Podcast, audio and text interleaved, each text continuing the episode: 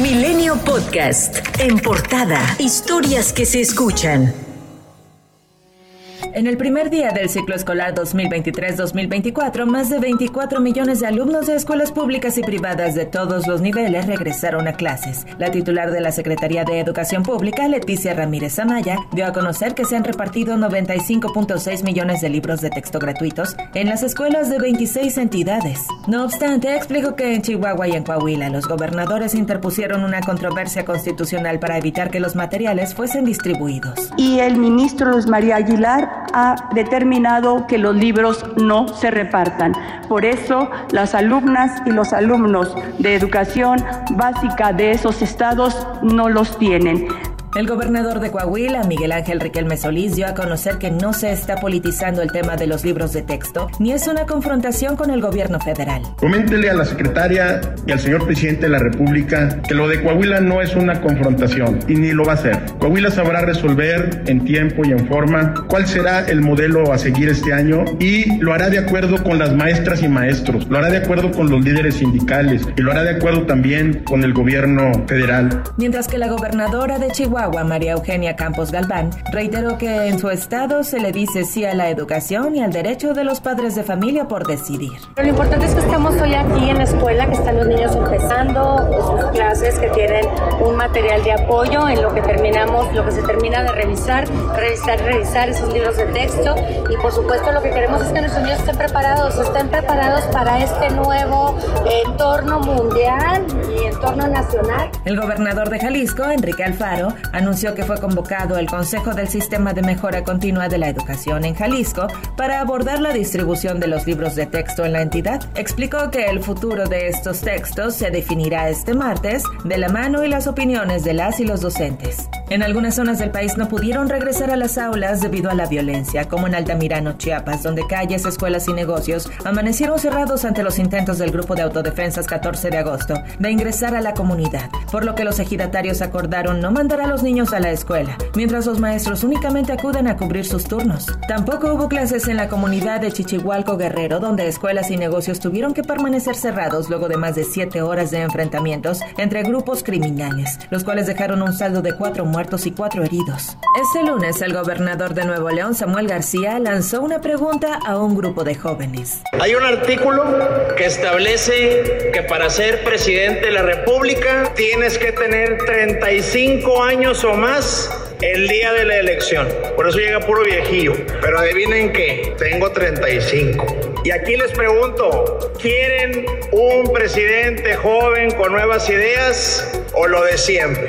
La senadora de Movimiento Ciudadano y aspirante a la presidencia, Indira Kempis, prevé que la boleta electoral del 2024 esté conformada por tres mujeres. Así que en esa boleta electoral habrá tres y me presento, soy la futura presidenta de México y aspiro a ser la primera mujer candidata en la historia de Movimiento Ciudadano. Tras el destape de Kempis, el alcalde de Monterrey, Luis Donaldo Colosio Riojas, señaló que la mujer más preparada dentro de su partido para contender por dicho cargo es la senadora Patricia Mercado. Pues obviamente ella, como cualquier otra persona con legítimas aspiraciones, tiene todo el derecho a competir. En todo caso, yo, yo sí diría que si Movimiento Ciudadano va a candidatear a una mujer, pues yo preferiría que fuera mil veces Patricia Mercado, que tiene toda una trayectoria y toda una historia, y por parte de una mujer una que, que tiene todas las tablas para ser candidata de Movimiento Ciudadano.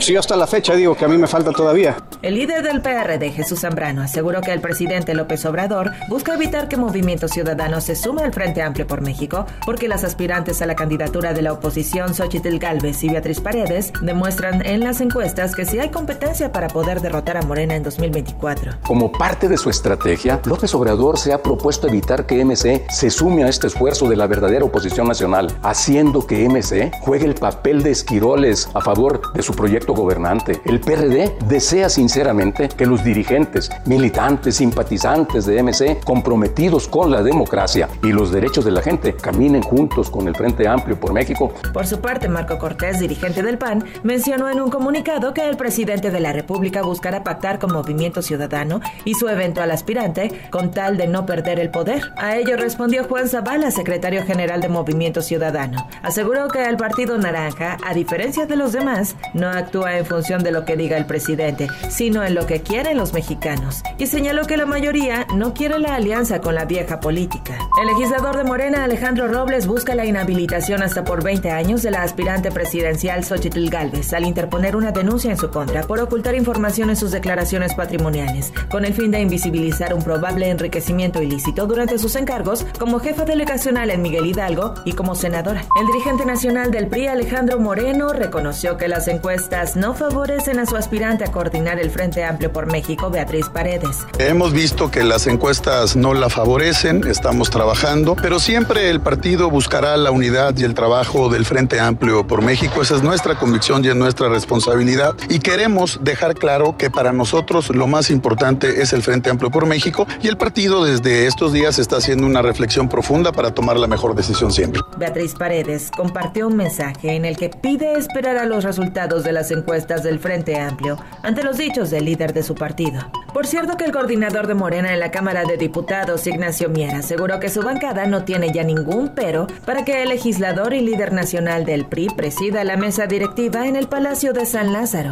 El presidente del Consejo Nacional de Morena, Alfonso Durazo, dio por concluidas las investigaciones sobre las denuncias que hizo Marcelo Ebrard por presuntos acarreos e intervención de la Secretaría del Bienestar para operar en favor de Claudia Sheinbaum, a pesar de que reconoció que sí pudieron darse iniciativas de manera particular de personas de esa dependencia. Y Alfonso Durazo presentó la boleta con la que se elegirá al candidato de la coalición Juntos Hacemos Historia para las elecciones presidenciales. Reiteró que se levantarán 12.500 cuestionamientos por parte de la Comisión de Encuestas de Morena y por las cuatro casas encuestadoras. La boleta es circular y el dirigente del partido, Mario Delgado, mostró que cuenta con un folio que se desprende para que ninguno de los nombres tenga una posición privilegiada. Con el acuerdo que tomó el Consejo Nacional el 11 de junio, se rompe una de las tradiciones políticas históricas más nefastas en nuestro país, la tradición del dedazo. El Poder Judicial de la Federación solicitó para el ejercicio fiscal de 2024 un aumento real del 4% respecto del presupuesto aprobado para el 2023, lo que sería más de 84.700